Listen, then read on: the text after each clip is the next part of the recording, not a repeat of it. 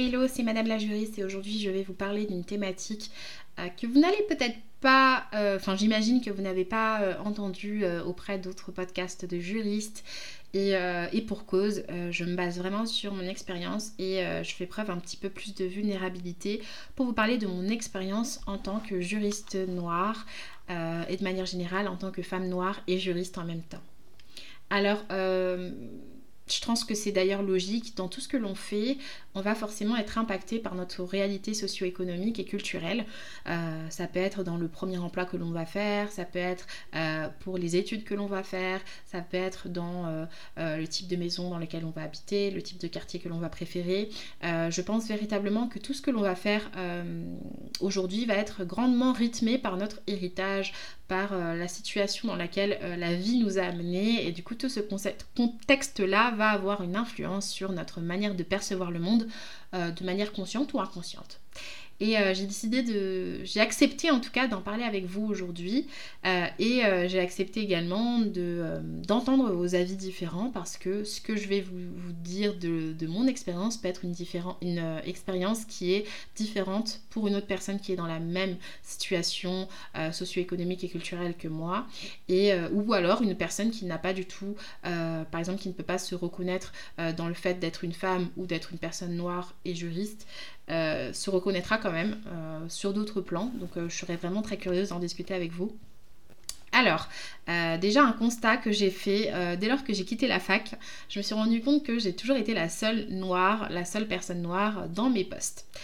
Alors, euh, donc faut savoir que donc moi je suis juriste, mais j'ai commencé dans des domaines où j'étais chargée de mission, euh, et donc euh, j'ai quand même dû toucher à des domaines juridiques en ayant des postures différentes, donc soit chargée de mission, soit responsable droit et devoir.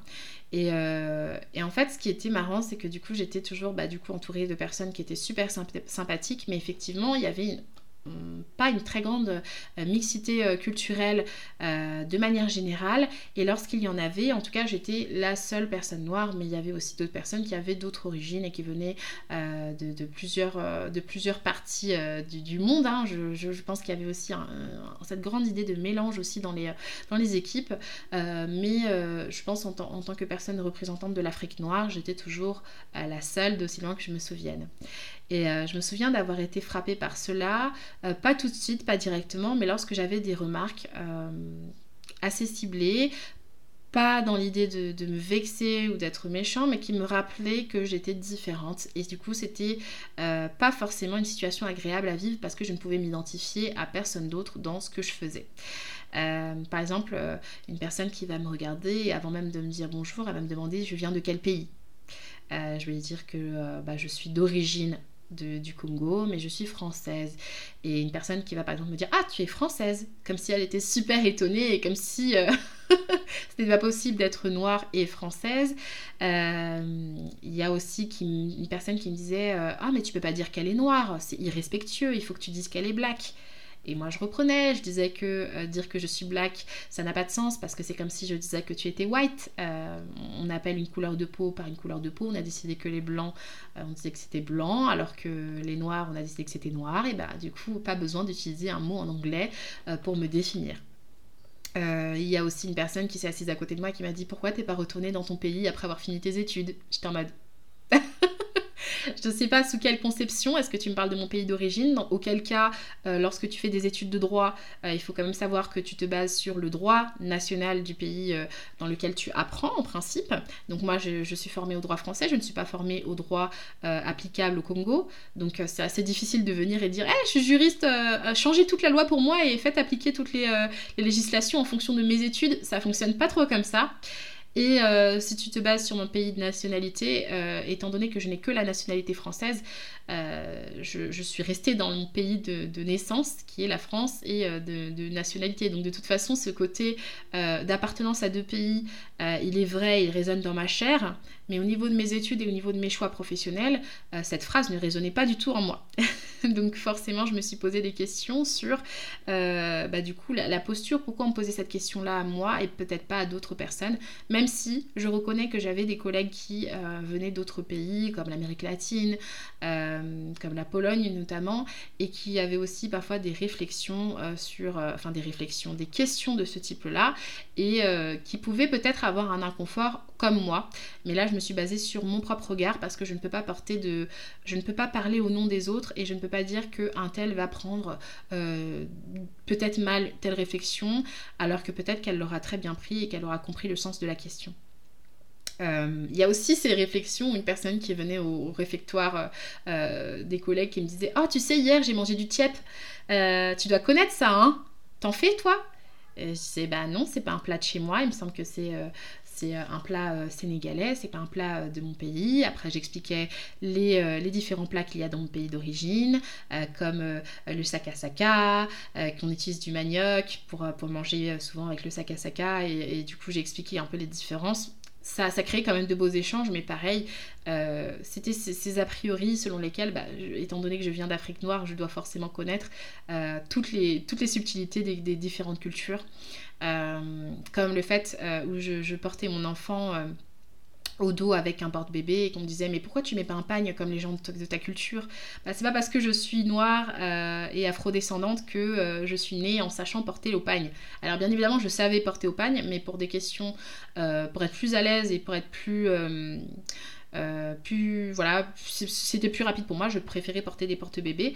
Et c'est pas pour autant que je crachais sur mon origine et c'est pas pour autant que je devais forcément porter en pagne parce que je suis noire euh, et euh, la phrase qui peut-être vous fera le plus tilter c'est lorsqu'on m'a dit Ah, c'est marrant, tu ressembles beaucoup à une, une, personne que j'ai croisée tout à l'heure, elle est noire comme toi, les noirs, vous ressemblez tous comme des cousins.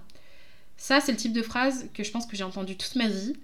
Euh, ah, c'est ta cousine, elle, parce que tu t'assois avec une personne noire, donc nécessairement vous êtes de la même famille.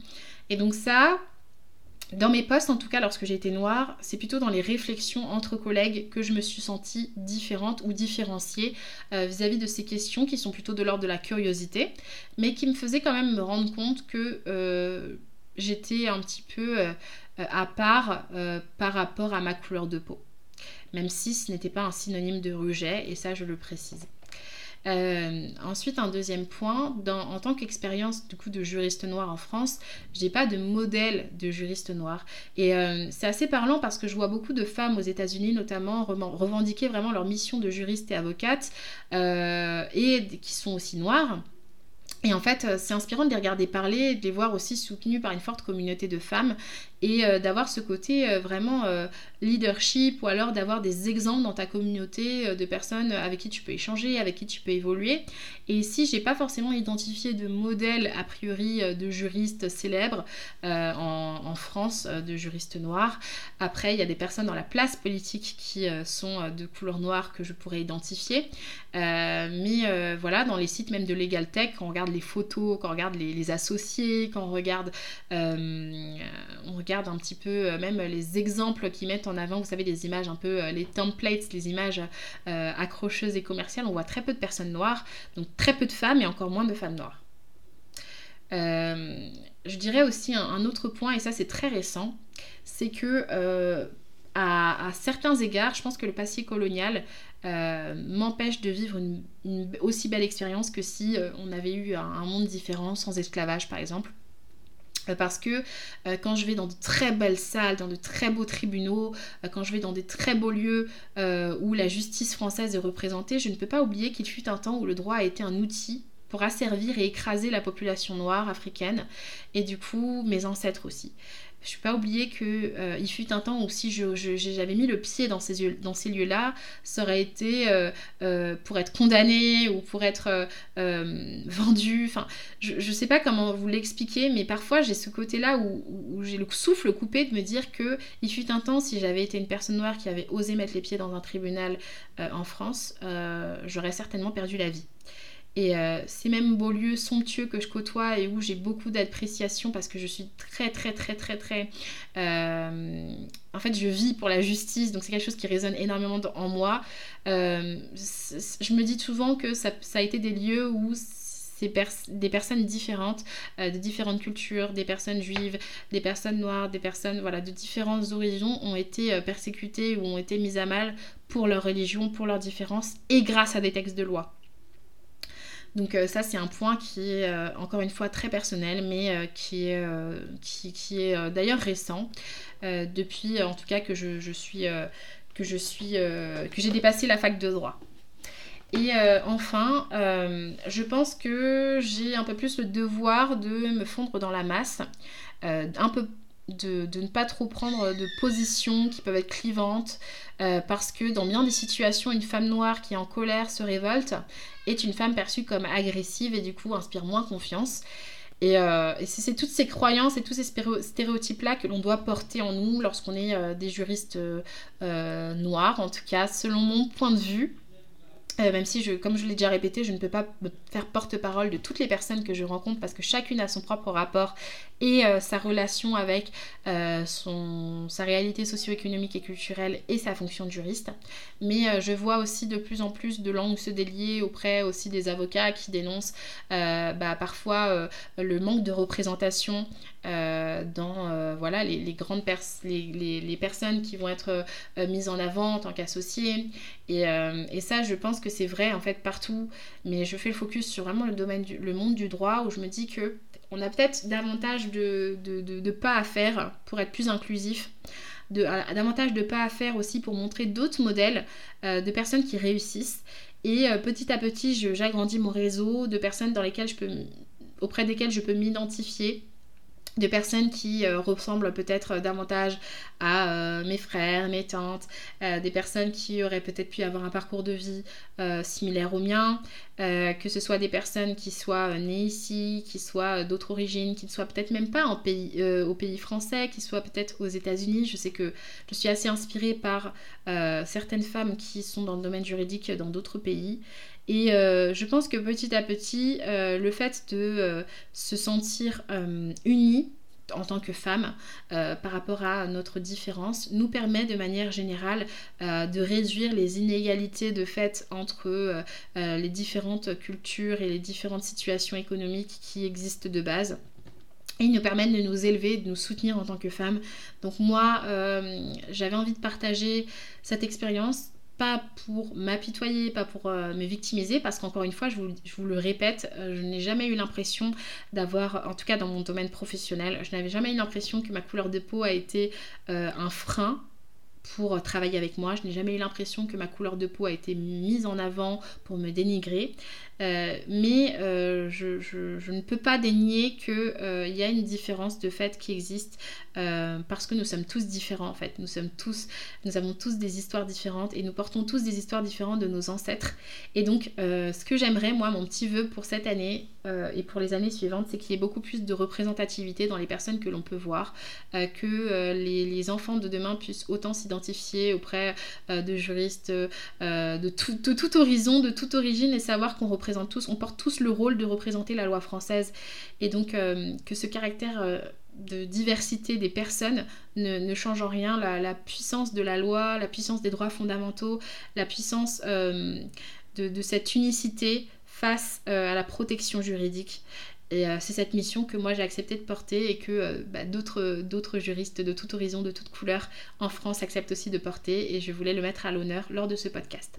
Je ne sais toujours pas comment on termine un podcast, alors je vous dis à très bientôt pour un nouvel épisode.